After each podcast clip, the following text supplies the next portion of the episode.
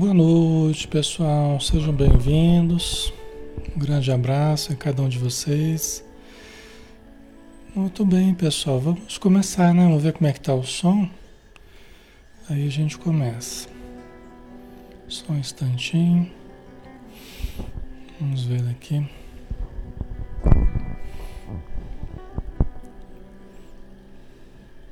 Tá ok o som, né? Tá bom, graças a Deus, tá tudo bem, né? Muito bem, pessoal, vamos fazer a nossa prece para a gente começar. E aí a gente em seguida já inicia, né? Vamos fechar os olhos, vamos elevar o pensamento, agradecendo a Jesus, nosso Mestre, a Deus, nosso Pai aos espíritos amigos que nos amparam todo instante, nosso espírito protetor, que incansavelmente tem nos ajudado ao longo de toda a nossa encarnação. Obrigado, Senhor Jesus, pelas bênçãos de mais um dia, pela bênção de mais uma noite de estudo, pela presença dos amigos encarnados, da equipe desencarnada, dos espíritos protetores também dos participantes necessitados do plano espiritual. Obrigado pela doutrina espírita que nos ilumina, que nos traz o entendimento que nós necessitamos para uma vida mais saudável sob todos os pontos de vista. Ajuda-nos, Senhor, para que nós aprendamos a amar, aprendamos a exercitar a caridade, a fraternidade, o perdão, a compreensão, e todas as demais virtudes e sentimentos e possibilidades que temos como herança da, da potencialidade divina que jaz em nós, esperando ser desenvolvida, desabrochada. Então, Senhor, ampara-nos para que nós consigamos este nosso objetivo. Que a tua luz envolva nós todos e todos os ambientes a nós conectados neste momento. Obrigado por tudo. Que assim seja.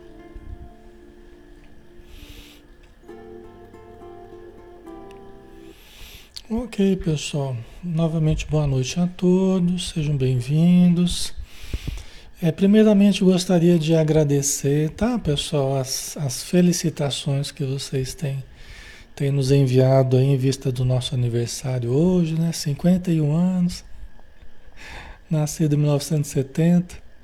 Estamos aí há 51 anos nessa encarnação, né? Temos muito que agradecer a Deus, a espiritualidade, meu espírito protetor, que tem me ajudado certamente de uma forma ininterrupta, né? E só devido a essa ajuda toda que a gente está aqui, ainda podendo realizar alguma coisa. E vocês, né, que têm nos dado a honra da presença de vocês, do carinho, tá? As boas vibrações que vocês nos, envol nos envolvem, tá? Então, muito obrigado a todos pelo carinho. E é, depois eu responderei, ainda não consegui responder a vocês, né? Mas depois eu respondo ali no Facebook, WhatsApp, Messenger, tá bom? Então, muito obrigado, tá? de coração. Vocês têm sido muito importantes para mim nesse período todo que a gente tem passado. Nós temos passado momentos muito agradáveis, né? Pelo menos eu considero assim.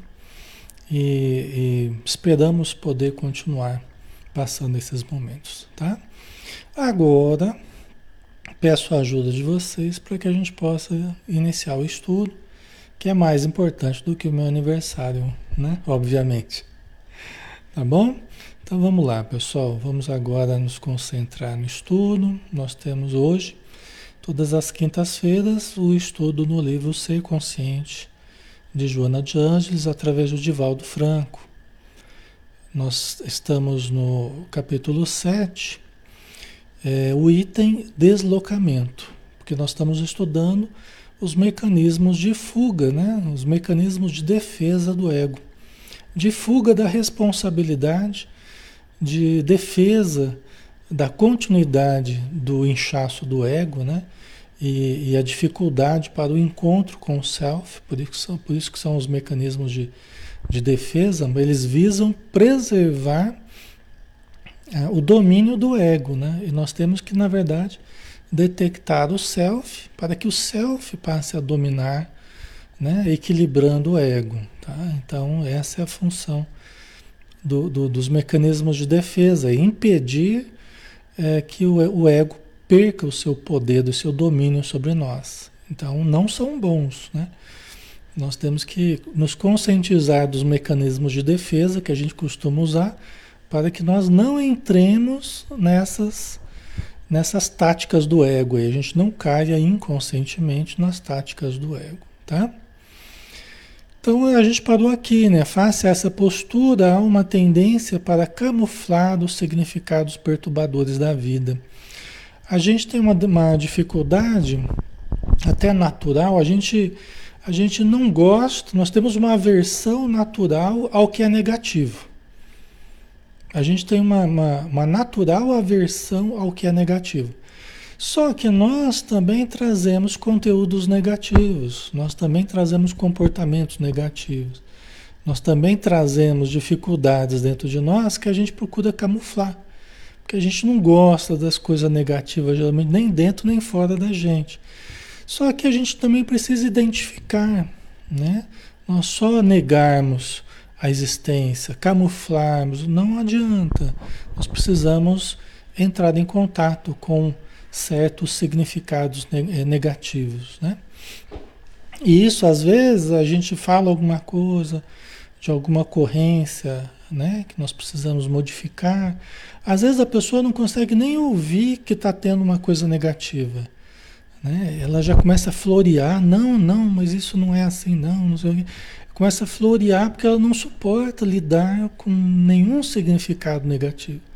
Nem dentro de si, nem fora de si, né? Fala, não, vamos enxergar a coisa, o que está ocorrendo. Está ocorrendo assim, assim, assado. Nós precisamos enxergar o que está ocorrendo. Não adianta a gente querer passar chocolate em cima para parecer bom uma coisa que não está sendo boa, né? Então, é, às vezes a gente percebe essa tendência, né?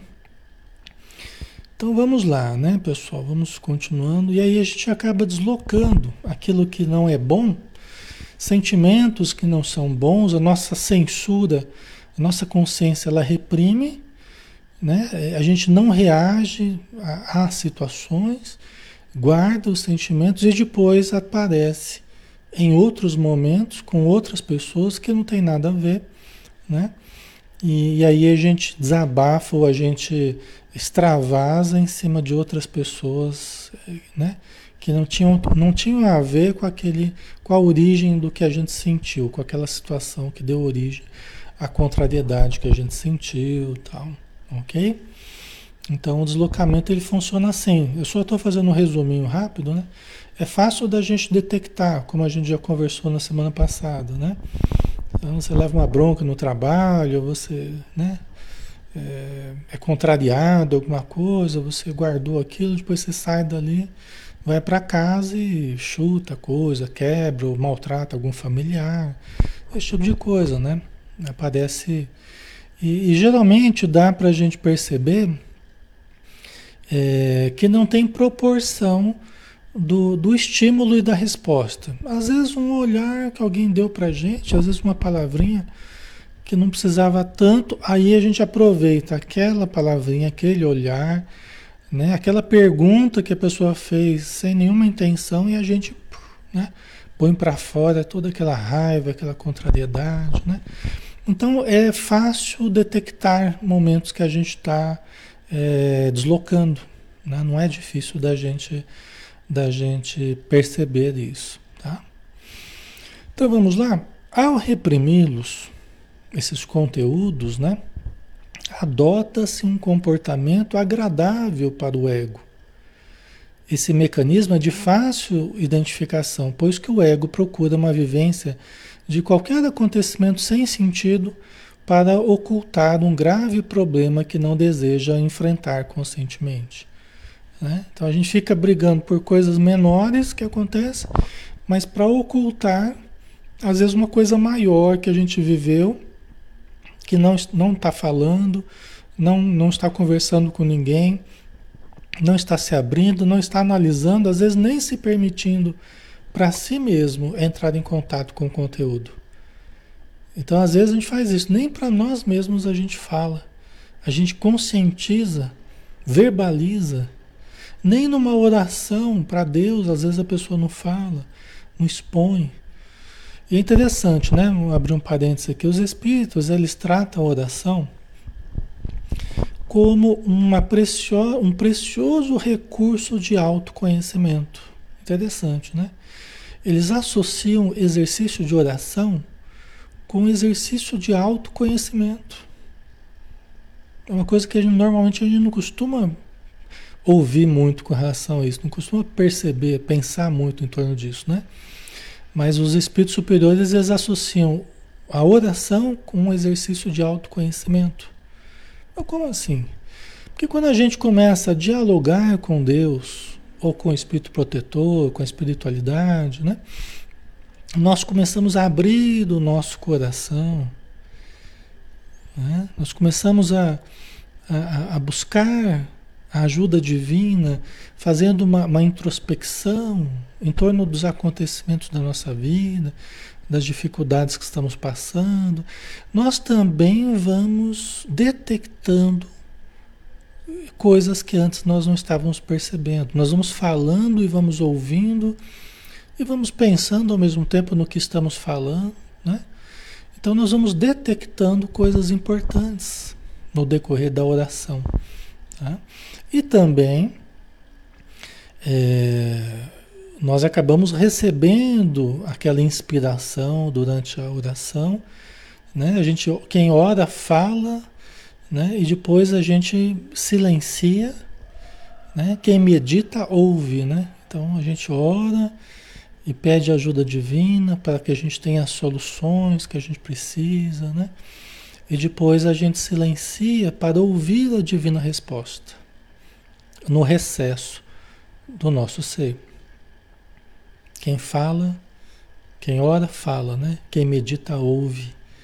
Então, esse processo é um processo muito ligado ao, ao autoconhecimento. Né? Então, é um exercício de autoconhecimento. Tá? Ok, pessoal? Então tem coisas que a gente não está querendo enfrentar conscientemente. Até porque são coisas negativas, a gente não quer lidar com coisa negativa. E, né, muito menos dentro de mim, né? Eu não quero ter que observar que eu estou com certos problemas, eu estou reagindo de forma difícil, eu estou sentindo sentimentos que eu não queria sentir, melhor nem olhar para eles. Então a gente vai meio que negando a existência deles e vai reprimindo, né? E essa atitude é agradável ao ego. É agradável ao ego. Por quê? Porque quando eu não me conscientizo, eu não entro em contato com o self, ou seja, com a realidade. Eu permaneço nas ilusões do ego. Eu não entro em contato com o self com o eu real, com o eu verdadeiro. Eu não entro em contato com o eu profundo. Entendeu? Então isso agrada o ego. O ego não quer. Os mecanismos de defesa não são justamente para impedir, para dificultar o meu acesso ao self. Né? Ok? Faz sentido? A Beth aí põe no fundo da gaveta. Aí vai guardando.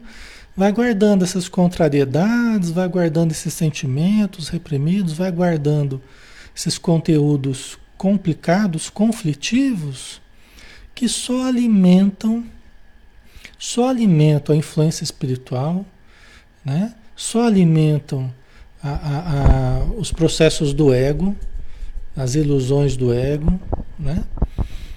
para a gente se sentir ofendido por quase nada. Né? Então fica alimentando reações negativas que a gente tem. Né? movidos pelo ego, né? Certo? Então, não não é bom para o nosso para a nossa saúde psicológica, saúde física, né? E saúde espiritual, porque os obsessores, eles usam esse material que a gente vai guardando no inconsciente no subconsciente, no inconsciente, a gente vai guardando esse material conflitivo e os obsessores vão usando. É esse material que eles, que eles mais usam em nós. Entendeu? Sem que você perceba, né, você começa a criar sintonia fácil com, eles. Por quê? Porque no inconsciente você fica guardando esse material conflitivo. Entendeu? Então acaba ocorrendo uma sintonia. Né? Inconscientemente você não está percebendo como, mas está havendo sintonia. Estão encontrando facilidade em, em acoplar a você. Entendeu? Fica cada conflito mantido dentro de nós é uma tomadinha. Né? É são tomadinhas que eles colocam o plug deles. É a tomadinha da parede, né? Então a gente, cada conflito mantido em nós é como se fossem tomadinhas que a gente fica mantendo e que os obsessores chegam e colocam o plug deles. Entendeu? E aí começa a estabelecer uma, uma, uma ligação mental, vibratória, emocional, baseada em sentimentos negativos, baseada em frequência negativa, tá? Ok? Né? Por isso que cuidar de si, autoconhecer-se, autotrabalhar-se é uma técnica desobsessiva também. A desobsessão não se dá somente na reunião mediúnica ou na casa espírita ou no passe, também se dá por ação desses recursos, mas ela se dá muito através da auto-melhora, da autoconscientização e da decisão de melhorar, né? na mudança, né? no diluir certas emoções, certos sentimentos. Isso também é recurso desobsessivo. Tá? Que aí o espírito se aproxima e ele quer explorar aquelas, aquelas fragilidades que ele vem explorando, mas aí ele encontra a gente diferente. A gente já não aceita mais a sugestão dele. Ele vem tentando colocar a gente para baixo, é, você não vale nada, você não, você não se ama mesmo, porque você é um zero à esquerda, não sei o que, ele vem sugerindo. E aí pega você melhor com a sua autoestima. E você acreditando mais em você, mais confiante em você, Aí você não aceita aquela indução negativa. Aí o espírito, ué, mas o que está acontecendo? Não está mais obedecendo a, a, a, as minhas ordens, né? Não está mais obedecendo as minhas ordens? Né? Mas o fato é que não realmente você começa a sair daquela indução negativa, até hipnótica, né? Que os espíritos tentam nos induzir, tá? Fazendo sentido para vocês, pessoal? Tá? Ok? Certo? Por isso é que precisamos né, nos autoconhecer, nos autotrabalhar. Né? Essa reação pode decorrer também de um ambiente hostil no lar, onde a pessoa se acostumou a deslocar dos sentimentos que cultivou na convivência doméstica e não deseja reconhecer como de natureza agressiva. Né? Até a gente já falou um pouco sobre isso na semana passada. Então, esse hábito de deslocarmos, né? de reprimirmos e depois é, é, soltarmos esses, esses sentimentos, essas atitudes negativas com pessoas que não, que não, não, não tinha coerência, não tinha nada a ver com elas, né? A princípio. Então, essa reação que a gente vai se habituando pode ser originária é, em maior parte devido à infância, o ambiente hostil no lar. O ambiente hostil. Né? Porque pais muito hostis, né? muito agressivos, que humilham a criança, que não permitem que a criança se expresse, os próprios pais reprimem muito a criança de forma agressiva, gritando, batendo, castigando, né? é, meninos e meninas, né, acaba é, reprimindo muito, né? E a criança vai se acostumando a guardar tudo, ela não se permite falar, ela não se permite expor nenhuma contrariedade, nem raiva, nem nada, que é normal criança também sentir né, certos sentimentos negativos, ainda mais num ambiente hostil, mas vai aprendendo a, a reprimir, né? E E aí ela não se permite entrar em contato com aquele conteúdo, reconhecer. Né? Nem mesmo reconhecer como de natureza agressiva aquilo que ela está sentindo. Né? Aí a gente cresce, né? a gente cresce da, naquela perspectiva. Não, não pode sentir certo sentimento. Não pode, você não pode sentir isso. Mas quem diz que não pode sentir isso? Né? Se nós somos seres humanos e estamos sentindo, Bom, se eu sou ser humano eu estou sentindo, né? É porque eu posso, de alguma forma eu posso, eu estou sentindo, né? Agora, o que eu faço com o que eu sinto? Aí é diferente. Então eu tenho que me permitir olhar para o que eu estou sentindo, me permitir aceitar que eu estou sentindo isso, eu estou com raiva, eu estou sentindo. Não, não é a raiva, não. É raiva sim. É raiva sim, eu tô brabo, né? Eu tô com os olhos vermelhos, né? Sangue subindo de raiva, né? Tô sentindo raiva sim, né? Só que não preciso ficar sentindo isso.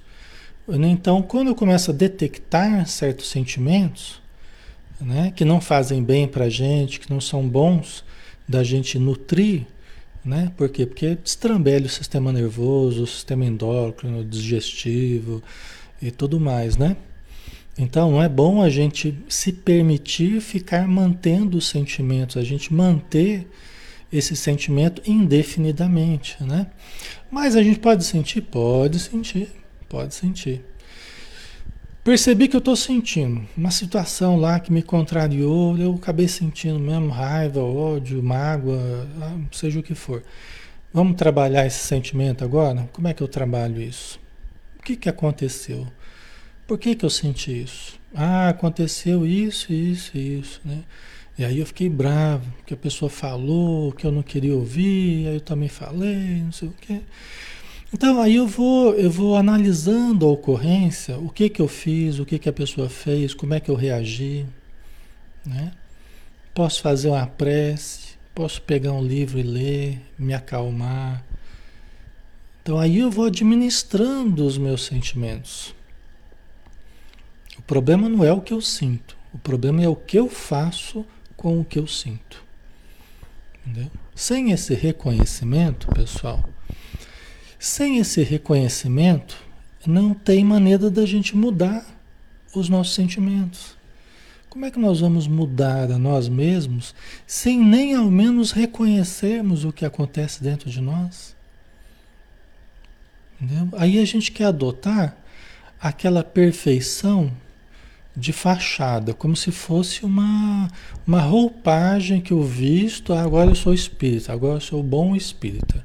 O bom espírita não pode isso, não pode aquilo, não pode aquele outro, não pode. Tá, eu visto a roupa do bom espírita e vou para casa espírita, né?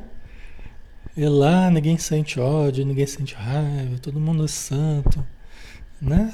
Lógico que não é, né? Vocês entendem? Então a gente tem que aprender a olhar para a nossa realidade. Nós temos o ideal, sim, do Evangelho, nós temos o ideal né, das bem-aventuranças, nós temos o ideal a alcançar, temos. Mas o perfeccionismo, o perfeccionismo não, não, não resolve o nosso problema. O perfeccionismo, né? E, e esse, vocês compreendem? Aí sim eu posso exercitando melhorar conforme o Evangelho propõe. Entendeu? Conforme o Evangelho propõe. Fala sobre a paciência, fala sobre um monte de coisa, mas aí porque eu estou partindo da minha realidade, eu não estou partindo só de uma idealização e de uma fachada. E eu, só porque eu aceitei o Espiritismo, eu já sou, eu já sou o bom espírita já. ok? Certo, pessoal? Tá ficando claro? Aqui eu não estou falando que não, a gente não deve seguir o Evangelho. Pelo amor de Deus, hein? Mas estou falando que nós devemos entender que são coisas diferentes. Deu uma travadinha. Tá dando umas, umas osciladas aí, vai e volta, vai e volta. Tá travando um pouco, né? É. Ok, vamos ver se fica normal, né? Certo, pessoal? É.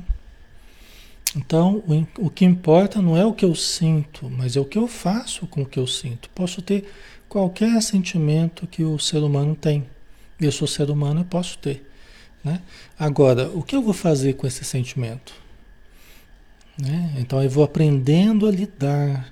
Aí o Evangelho tem muita importância, o Livro dos Espíritos, André Luiz, Joana de Ângeles, e tudo demais, tudo, Emmanuel, tudo é perfeito, mas eu preciso partir de uma detecção real de mim, né?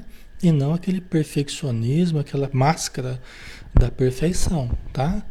E aí eu, eu cultivo aquela máscara que agrada ao ego, porque o ego quer parecer o bonitão, só que está distante do self, está distante da realidade profunda.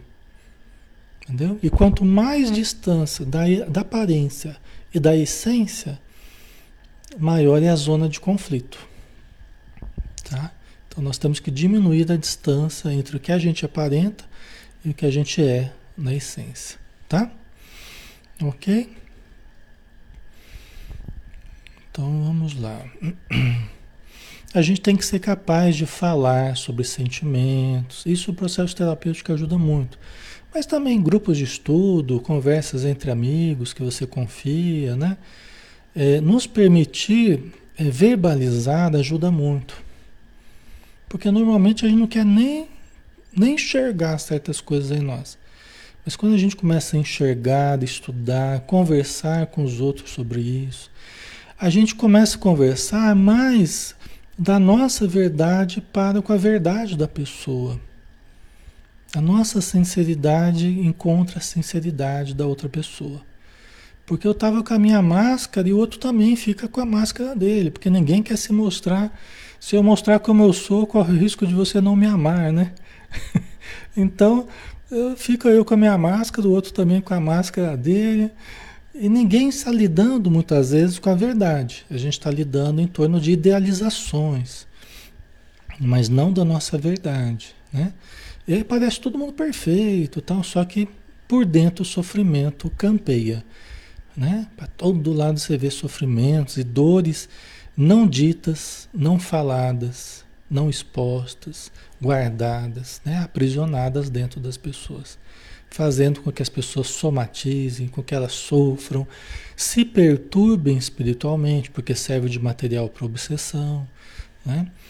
E, e, e, aí quando a gente começa a falar da verdade, às vezes no atendimento fraterno, né? Às vezes no atendimento fraterno você vai, se abre com alguém que você confia, né? E você sabe que aquela pessoa vai guardar aquele segredo tal e, né? Então isso vai facilitando o reconhecimento, né? E diminui as pressões internas, né? E isso ajuda a qualidade de vida, né? Ajuda na, na, na, na saúde psíquica, né? Emocional, psíquica. E também vai, vai percebendo que os outros também têm problemas semelhantes. E as pessoas também vão se abrindo, a gente vai né, é, se sentindo mais à vontade. E isso é extremamente importante a gente começa a falar sobre a nossa verdade, né? Isso vai levando ao amadurecimento, tá? Então a gente vai vencendo aquela atitude retraída infantil que a gente trazia da infância, né? A gente falou que às vezes ambientes hostis, né? Então a gente traz uma atitude de retraimento meio infantil. Né? Então a gente vai superando esse retraimento da infância, que a gente manteve até a fase adulta entendeu? Em que a gente não se permitia falar de certos assuntos, não se permitia né, falar de alguma coisa mais íntima, não se permitia falar de muitas coisas, né? A gente vai superando a infância é, retraída, né? reprimida, tá? Certo?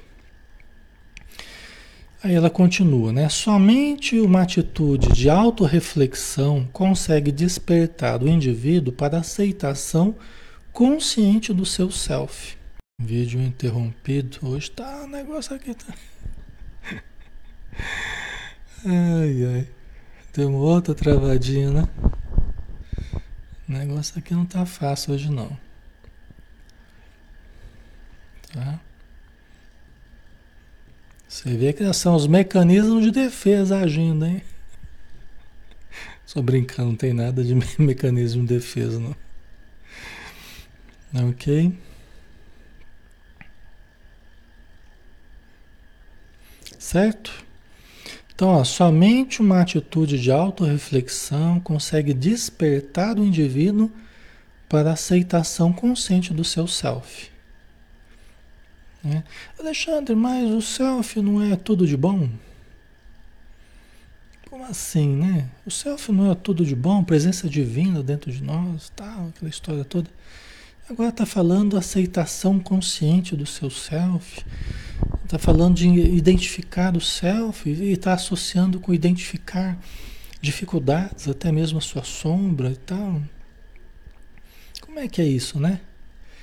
Então vamos entender é, é que conforme o estudo vai avançando, a gente vai podendo trabalhar o assunto de uma forma um pouco mais ampla, né? Vamos usar nesse momento self como sinônimo de espírito imortal.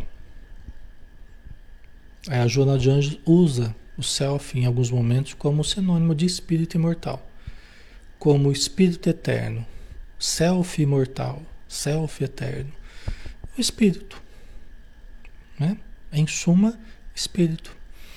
E nós, como espíritos que somos, nós levamos problemas ao longo do tempo? Levamos, trazemos problemas ao longo do tempo. Nós trazemos dentro do self que somos, somos um espírito imortal, somos um self eterno. Nós trazemos o, o self enquanto espírito imortal, aquilo que sobrevive ao corpo, né? O self eterno, o espírito imortal. Nós trazemos dificuldades de outras encarnações? Trazemos. Então, de certo modo, faz parte do self, enquanto sinônimo de espírito imortal. Tá? Ah, mas é, continua sendo herança divina. É, continua sendo. O self, nós somos. Né? Nós somos herdeiros divinos, nós somos criados por Deus, somos eternos, somos indestrutíveis, justamente porque criados por Deus. Só que ao longo das encarnações, lembra da cebola lá, né? Cortada no meio, cada camada da cebola é uma encarnação. O conjunto todo, entendamos agora aqui, entendamos agora aqui o conjunto todo como o espírito imortal, o self eterno. Tá? Entendamos nesse momento agora o self como sinônimo de espírito imortal. Então é o conjunto todo. O espírito tem inconsciente? Tem. O espírito tem aquela presença divina dentro de si, tem aquele, a sua essência divina? Tem. O espírito tem o ego? Tem. Alexandre, mas como assim? O ego não é só no contato com a matéria? Não. Os espíritos no umbral estão dominados pelo ego ainda. Né? O ego nos acompanha onde nós formos. O ego está sempre fazendo a ponte com o, o, o mundo de fora. Né? O ego é a área da mente que é através da qual a gente estabelece contato com o mundo de fora. Entendeu? Então não precisamos acabar com o ego, nós não vamos acabar com o ego. Seria altamente prejudicial para nós. Né? Nós temos aqui harmonizar o ego, não acabar, acabar com o ego. Né? Tá? Então, é, somente uma atitude de autorreflexão consegue despertar o indivíduo para a aceitação consciente do seu self. Né? Para a gente identificar conteúdos que a gente traz do passado, hábitos infelizes, comportamentos infelizes, né? Que a gente sentimentos que a gente traz, tá? Então nós vamos aceitando, olhando para o nosso self a gente vai olhando para o self, a gente vai identificando. Olha, eu trago potencialidades, mas eu trago dificuldades das outras encarnações. Vocês conseguem perceber isso? Não é? Talvez vocês já tenham chegado à conclusão. Nossa, algumas coisas que eu vivo nessa vida aqui, que eu faço até, eu acho que não tem a ver com essa vida, não. É muito forte determinado sentimento, determinada, né? É, determinadas vontades, determinadas tendências que eu trago, assim como potencialidades também, que eu nunca estudei, eu sei fazer tais coisas, eu sei tocar tal instrumento, né? Então a gente vai identificando né, a nossa realidade profunda, coisas que não tem nem a ver com essa encarnação. Coisas que a gente nem aprendeu, né? Tanto de coisas boas como coisas ruins, né? Que não tem muito a ver com a nossa história nessa vida. Então a gente vai percebendo que tem a ver com com self, né? Tem a ver com, com as heranças do passado, né? De outras encarnações. Ok, pessoal? Tá ficando claro? Né? Acho que vocês também vão identificando isso, né? Com o tempo e tal. Né? certo? Então a gente vai aceitando, né? A gente tem falado para vocês, né, que